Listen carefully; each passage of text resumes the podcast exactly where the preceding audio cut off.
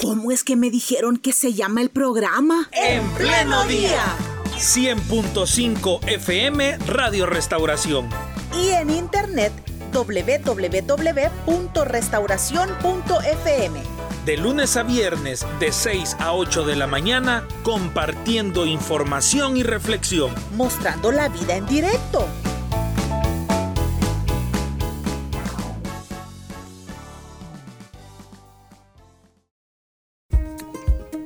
Le damos la bienvenida en esta mañana al doctor Napoleón Campos. Él es especialista en relaciones internacionales, es estudioso de la política internacional y como lo presentó una vez el periódico El País de España, él es analista y ha realizado estudios en la Universidad de Oxford, Reino Unido, así como tiene, tiene también un doctorado en el madrileño Instituto Ortega y Gasset. Hoy le damos la bienvenida a nuestro programa, doctor. Doctor, bienvenido a Radio Restauración, muy buenos días. Buenos días, Carla y Ricardo. No saben qué gusto me da después de muchísimos años, no recuerdo la última vez, volver a estar en las ondas de 100.5 Radio Restauración. Gracias por la invitación. Qué gusto para nosotros en esta mañana poder entrevistarle, doctor, y bueno, darle una mirada, ¿verdad?, a lo que está sucediendo en Ucrania y que usted nos pueda explicar, por favor, eh, darnos aquel parámetro que nos lleve a nosotros a entender qué tan bueno o, inapropiado es que nuestro país pues se abstenga de tener una postura frente a lo que está sucediendo en Ucrania. Pero vamos primero por partes. ¿Qué es lo que está sucediendo en Ucrania que involucra a Rusia? Bueno, eh, me duele decirlo, el mundo ha señalado claramente que estamos atestiguando un conflicto de grandes proporciones, posiblemente desde el fin de la Segunda Guerra Mundial. Eh, no me gusta hablar de Rusia, sino de esa cúpula en el poder compuesta por el señor Vladimir Putin, eh, sus eh, funcionarios, esas oligarquías rusas, esas mafias que están ahora siendo sancionadas internacionalmente por el mundo democrático y se abocan eh, a este eh, cobarde ataque, a esta cobarde agresión contra el pueblo de Ucrania, eh, simple y llanamente porque para estas cúpulas de poder rusos, Ucrania es un patio trasero, lo consideran un patio trasero desde que se... Y esta es una visión ya de siglos, es decir, es una visión de las cúpulas rusas de la época de los zares, de la época luego de los comunistas bolcheviques, y que se perdió debido a que Rusia logró entrar en un breve periodo de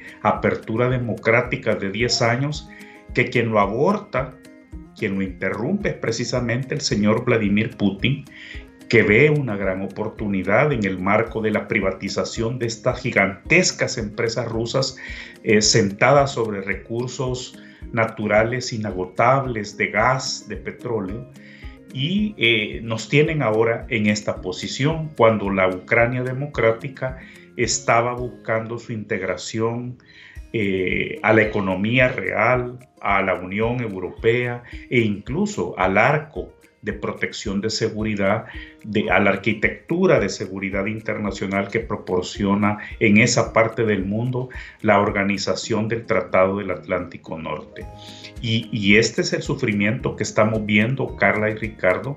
Eh, me da mucha pena eh, que seamos testigos de una crisis humanitaria. Eh, para amanecer ahora jueves el alto comisionado de las Naciones Unidas señalaba que podía ya cifrarse en un millón eh, eh, los refugiados ucranianos internacionales, es decir, que habían salido ya de las fronteras de Ucrania buscando asilo, buscando protección en los países vecinos. De más está decir las espantosas escenas de crímenes de guerra que hemos visto.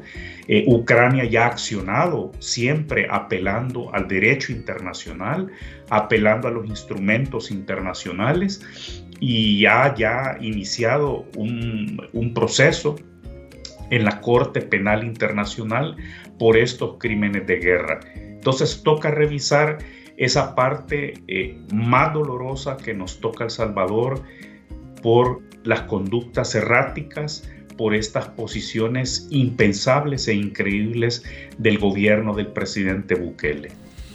Entendería entonces, doctor, que sí es cierto, sí es cierto que el presidente de Rusia tiene miedo que la OTAN se le acerque más, pero entendería también que esta no es razón suficiente para justificar los ataques que estamos viendo. Se lo voy a, se lo voy a poner en otros términos, Ricardo. Ok. Si ya Ucrania fuese miembro pleno de la OTAN, jamás Vladimir Putin hubiera tomado la decisión de invadir Ucrania. Y le quiero explicar por qué. Y esto igualmente nos lleva al tema internacionales después de la Segunda Guerra Mundial, Naciones Unidas, eh, eh, la OTAN que ya hemos mencionado, incluso el Tratado Interamericano de Asistencia Recíproca del que El Salvador es parte, tienen una cláusula que se llama el mecanismo de seguridad colectiva.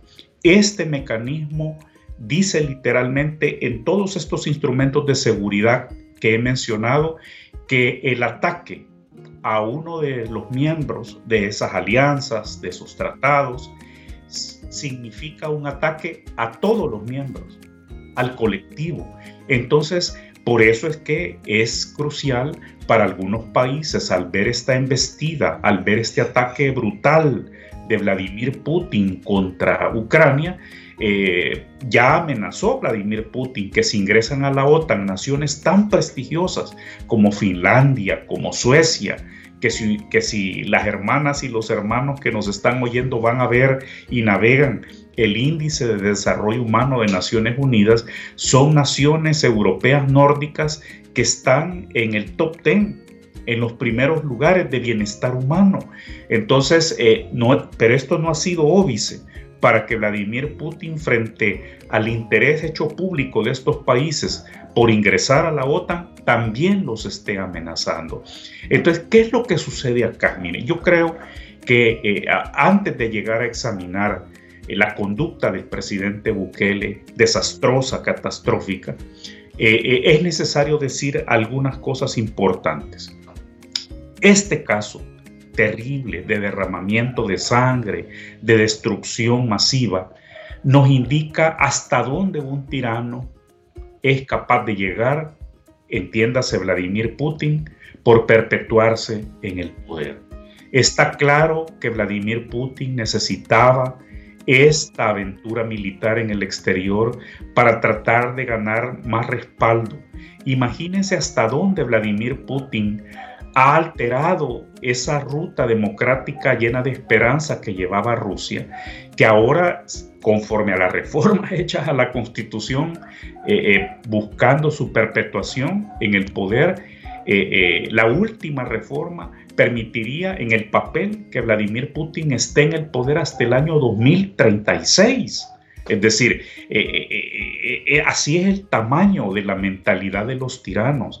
Pero lo más importante es la respuesta del mundo democrático, las sanciones financieras que han sido impuestas eh, eh, totales, completas de raíz contra Putin y sus colaboradores, contra esta oligarquía rusa, contra las mafias y por eso también ha saltado este tema del Bitcoin, que no, que, en el cual nos vemos absurdamente nosotros involucrados, porque se presume, o así lo presumen los organismos de inteligencia y los organismos financieros de los países industrializados, de los países occidentales, que por allí podrían ir por, la, por las criptomonedas, por estos activos especulativos digitales, podrían ir buscando salida u oxígeno eh, eh, eh, estos capitales gigantescos de las mafias rusas.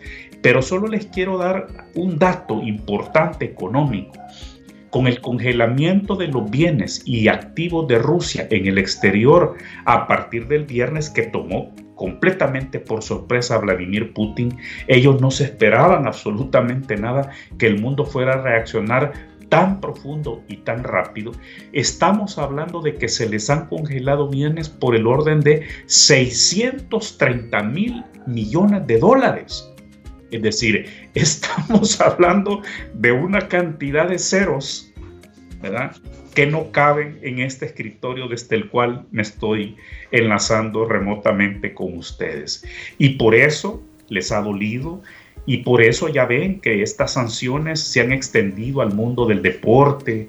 Eh, eh, la final de la Champions iba a realizar en San Petersburgo y fue desplazada a París. Eh, el mundo del automovilismo suspende el capítulo ruso de la Fórmula 1, etcétera, etcétera. Entonces, me parece que estamos frente a una lección ética, política y moral porque Ucrania, y esto creo que es importante que lo sepan los amigos y amigas eh, en Radio Restauración, el primer lugar de Europa Oriental, de hecho, hace mil años no existía la idea de Europa. Los europeos no se llamaban a sí mismos como hoy se llaman europeos.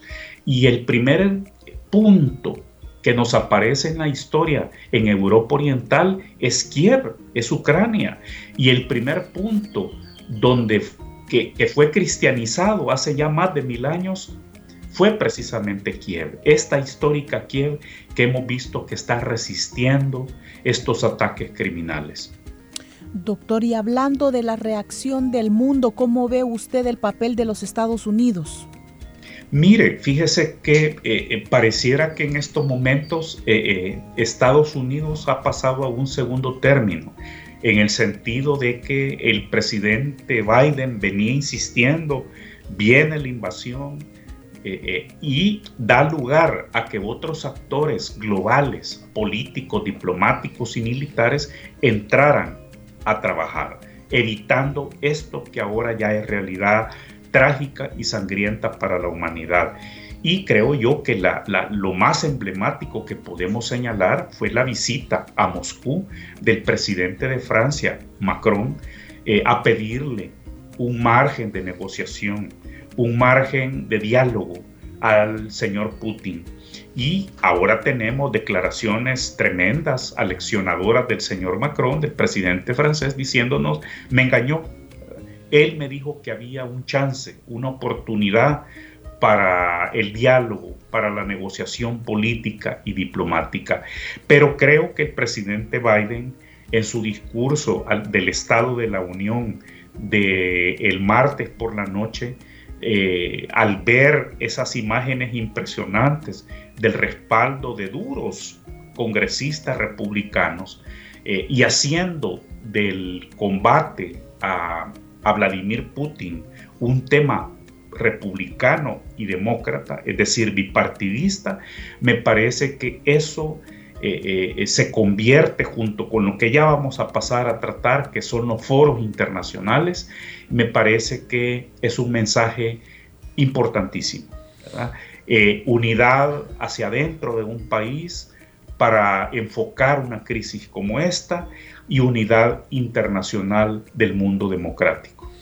Damos paso también a la participación de nuestra audiencia. Julio nos dice, doctor, si usted nos puede aclarar por qué si estos conflictos, eh, entendemos, existían desde el año 2014, estos roces entre Rusia y Ucrania, eh, ¿por qué la magnitud de lo que estamos viviendo en el 2022? ¿Qué, cambió en estos ocho años que Rusia se atrevió a hacerlo? Eh, Rusia se envalentonó, es decir, e insisto, yo creo que hay que decir Vladimir Putin, ¿verdad? Eh, porque lo que el mundo echa de menos es esa Rusia que iba por un camino democrático. Recordemos que la civilización de Europa Oriental ha sido magnífica.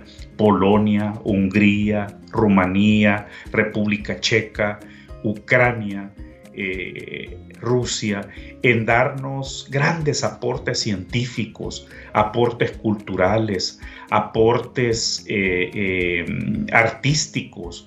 Es innegable la participación de estas culturas, de estas civilizaciones eslavas, que es el término étnico como se les conoce internacionalmente, a toda la humanidad.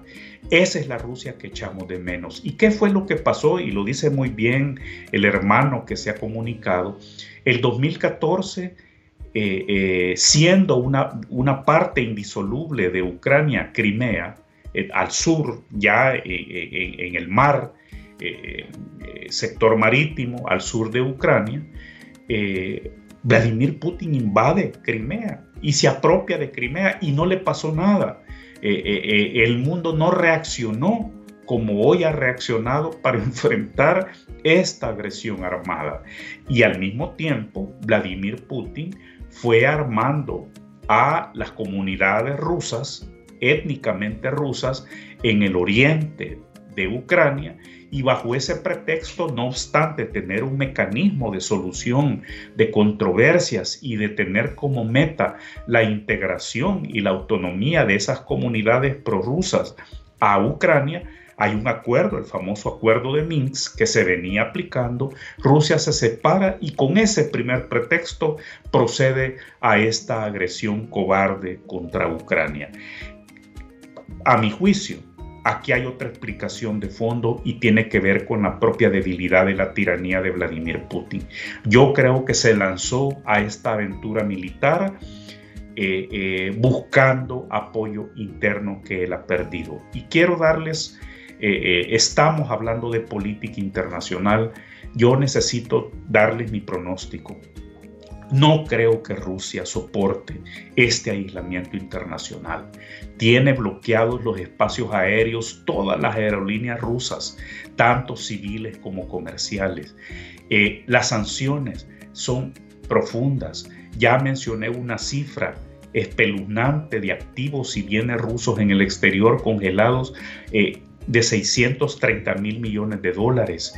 Tiene impedido el acceso a este mecanismo que casi todos conocemos de transferencias monetarias interbancarias del SWIFT Quiero comentarles que ya me reportó un amigo salvadoreño que tiene a su hijo becado en una universidad en Moscú, que ya no pudo retirar el monto de su beca porque no hay dinero en los cajeros automáticos donde él acude regularmente a principios de mes a retirar la beca. Es decir, eh, esto es muy difícil que un pueblo lo soporte. Creo que podemos estar, creo que quizás eh, Putin ha atado su suerte a esta aventura militar y yo creo que pueden haber sectores militares, eh, sectores democráticos que puedan propiciar una salida de un golpe de Estado, una sucesión constitucional en Rusia que permita eh, eh, imagínense hasta dónde hemos llegado, que primero Putin y ayer su, su secretario de Relaciones Exteriores, Lavrov, hablan de que el mundo puede ir caminando hacia una guerra nuclear. Es decir, son declaraciones irresponsables. Bueno, ya varios de nuestros oyentes también están preguntando por la postura de El Salvador. Nos dice uno de nuestros oyentes, El Salvador no está obligado a pronunciarse, El Salvador es soberano. Explíquenos sí, Sí está obligado, sí está obligado a pronunciarse. Yo creo que es necesario aclararle a quien apuntó eso. ¿Por qué? Porque nuestra constitución tiene un artículo, el 144. Nuestro artículo 144 de la Constitución de la República establece que los tratados y convenios internacionales que suscribe y ratifica el Estado de El Salvador, es decir, los firma el Ejecutivo y los ratifica la Asamblea Legislativa, constituyen leyes de la República. Entonces nosotros estamos obligados a cumplir los convenios y tratados internacionales. En este caso, hay una violación al derecho internacional por parte de Vladimir Putin, que nosotros estamos en el deber político, diplomático y ético de condenar con absoluta claridad y así lo he establecido ante medios internacionales y con ustedes como medio nacional de que nosotros estamos en ese deber de sumarnos a los grandes consensos. ¿Qué gana el país con aislarse de los grandes consensos internacionales? El país no votó el pasado viernes, hace siete días, por la declaración sobre Ucrania de la Organización de Estados Americanos. Pero lo de ayer, habiendo habido un llamado el día martes del alto representante de la Unión Europea sobre política exterior, el señor Josep Borrell, exhortando al gobierno de El Salvador a sumarse a esta condena internacional, nos abstuvimos en el marco de la Asamblea General que para una emergencia como esta no había sido convocada desde 1982. Entonces, ayer, con toda razón, es, que esto es de sentido común, aislar al país de los grandes consensos democráticos. El día de ayer dijo un senador que estas conductas, no solo de El Salvador, sino de Nicaragua, el tirano Daniel Ortega, ha atado también su destino a Vladimir Putin. Y miren esto qué paradójico. Las exportaciones, y esta es una medida sencilla, que, tiene que ver con la economía real y con la política internacional. Nicaragua le vende a Rusia, le vendió a Rusia el 2021 12 millones de dólares. Y las exportaciones de Nicaragua a Estados Unidos fueron de más de 1.700 millones de dólares. Las cifras son idénticas y, la asimetría es idéntica con el caso de El Salvador. El Salvador no tiene en Rusia, ni ha tenido, ni va a tener, mucho menos en estas circunstancias de un bloqueo total financiero sobre Rusia, no tiene en Rusia un socio estratégico, como sí lo es la Unión Europea, como sí lo es México, como sí es Japón, como sí es Corea del Sur y como sí es Canadá y como sí es Estados Unidos. Entonces, nosotros debimos de haber votado junto con la comunidad democrática internacional porque partimos del hecho que El Salvador sigue siendo una democracia. Es que miren, la democracia interna se proyecta en la política exterior. Entonces, si no hemos proyectado en nuestra política exterior nuestros compromisos democráticos con el mundo, es que algo grave también está pasando en El Salvador para que el presidente Bukele se sienta eh, eh, en el margen de separarnos como país, no la población. A mí me queda clarísimo que hay un mayoritario consenso en la opinión pública salvadoreña, en medios tradicionales, en la radio, en la televisión, en las redes sociales, que están condenando el ataque cobarde de Vladimir Putin contra Ucrania. De hecho, me ha llegado por allí un afiche eh, convocando para una marcha de protesta el día lunes eh, eh, en, frente a la embajada de Rusia, eh, en solidaridad con Ucrania. Entonces, creo que el presidente Bukele se ha equivocado, ¿verdad? Y si va a poner en peligro, como insinuó el senador Bob Menéndez ayer, que El Salvador y Nicaragua están poniendo en peligro su participación en el esquema de libre comercio bajo el CAFTA, ¿verdad? que nos une en términos comerciales y de inversiones con Estados Unidos, llegamos a ser sancionados, eh, perdiendo temporalmente eh, o por un tiempo considerable estas ventajas, estos beneficios, estas preferencias comerciales, los afectados vamos a ser todos, porque significará que podremos seguir exportando a Estados Unidos, pero ya no libres de impuestos, ya no bajo arancel cero. Entonces habrá más desempleo en El Salvador, entonces cerrarán empresas, entonces se irán inversiones que son originadas desde Estados Unidos para aprovechar ese esquema de preferencias comerciales. Esto es lo que quiere el presidente Bukele para El Salvador, esto es lo que quiere un gobernante de turno para su país y para su pueblo. Bueno, eh, eh, creo que las explicaciones y las respuestas a estas preguntas las tiene que dar el presidente Bukele porque él ha tomado estas decisiones en política exterior y que nos explique entonces cuáles son los intereses estratégicos que él ve en Rusia.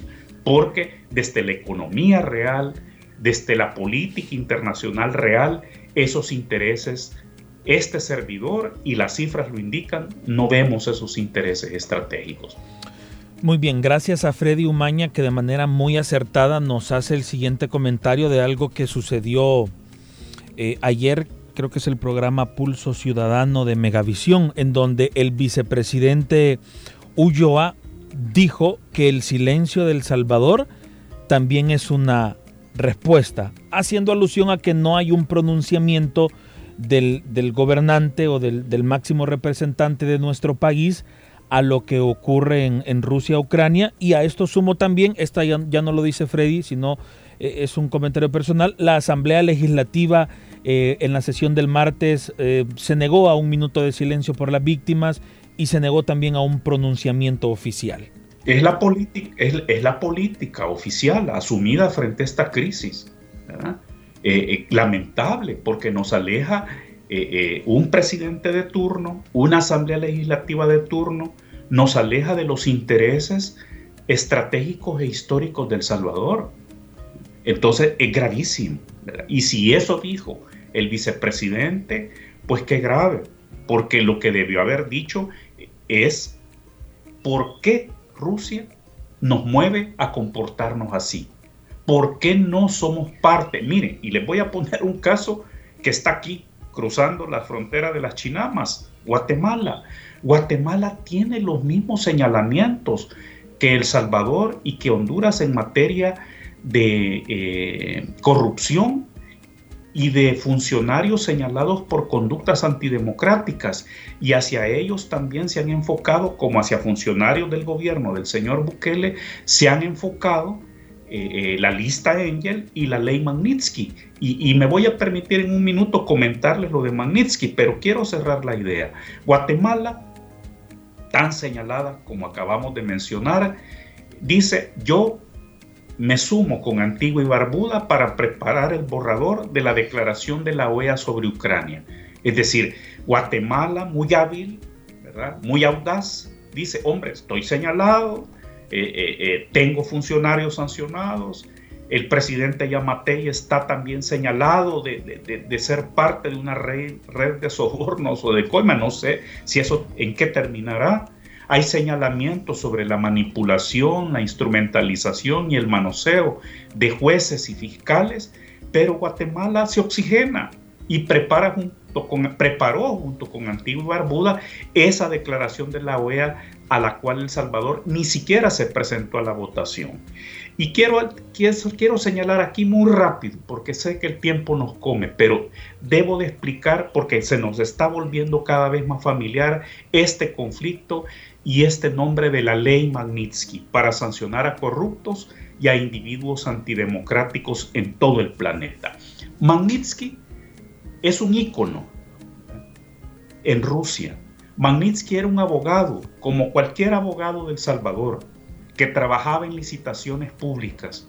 Y un día a Magnitsky, Sergei Magnitsky, lo contrata eh, un conjunto de empresas occidentales que querían participar en una licitación en Moscú.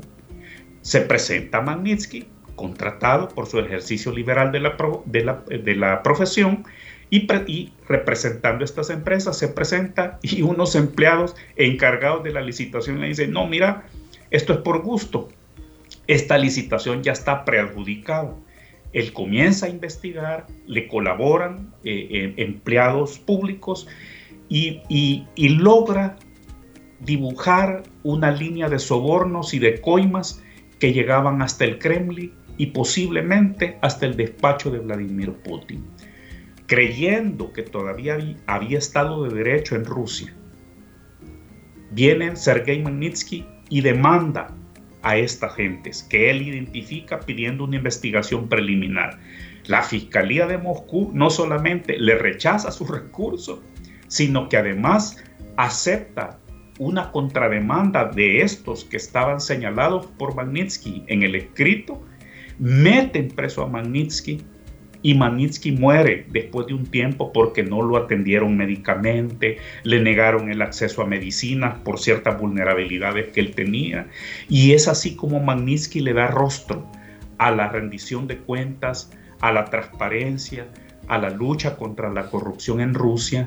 Y es así como lleva su nombre estas leyes eh, de Estados Unidos, de Canadá, de Gran Bretaña, de los países europeos, para sancionar internacionalmente a corruptos y a individuos antidemocráticos. Creo que en este marco les agradezco este par de minutos para honrar también la memoria de Sergei Magnitsky, porque no lo dudo, ¿verdad? Y esto hay que decirlo, estas conductas irresponsables del gobierno de El Salvador son susceptibles de generarnos más sanciones internacionales y eh, esta factura políticamente al menos la va a pagar el gobierno del Salvador si no rectifica su posición ante la crisis en Ucrania, pero ya lo indiqué, de llegarnos a ser suspendido El Salvador en, en los tratados de libre comercio con la Unión Europea, con Estados Unidos, con México, con Corea del Sur, eh, eh, el afectado va a ser el pueblo salvadoreño que nos está oyendo, porque habrá cierre de empresas si llegamos a ese escenario devastador. Bueno, muy bien. Le agradecemos en esta mañana al doctor Napoleón Campos, quien es especialista en relaciones internacionales. Desde luego, él ha estudiado la política internacional y gracias por haber estado en esta mañana con nosotros. Ricardo, Carla, ha sido un gusto volver a estar con Radio Restauración. Éxitos en su programa y bendecido jueves para todas y todos. Muchísimas gracias. 8 de la mañana con 5 minutos. De esta forma nosotros nos despedimos. Gracias a quienes se unieron a través de la señal nacional 100.5 y gracias también a quienes se unieron y participaron a través de sus comentarios en nuestras distintas transmisiones virtuales. Si usted cree que este tipo de temas nos cuesta irlos entendiendo, por favor vuelva a escuchar esta entrevista en estos momentos ya queda en el Facebook Live, en la fanpage de nuestro programa. Más adelante va a SoundCloud. Vuelva a escucharla, por favor, para ir entendiendo bien los planteamientos, para que nos quede más claro. Y recuerde, creo que debemos nosotros de propiciar la paz. Creo que el Hijo de Dios en su palabra, en el Evangelio, encontramos tantas citas, ¿verdad? Que nos llevan a nosotros a que el mejor camino por el cual puede andar el hombre es el camino de la paz. Gracias por haber estado con nosotros en este día jueves. ¿Cómo es que me dijeron que se llama el programa? En pleno día. 100.5 FM Radio Restauración. Y en internet www.restauración.fm de lunes a viernes de 6 a 8 de la mañana compartiendo información y reflexión. Mostrando la vida en directo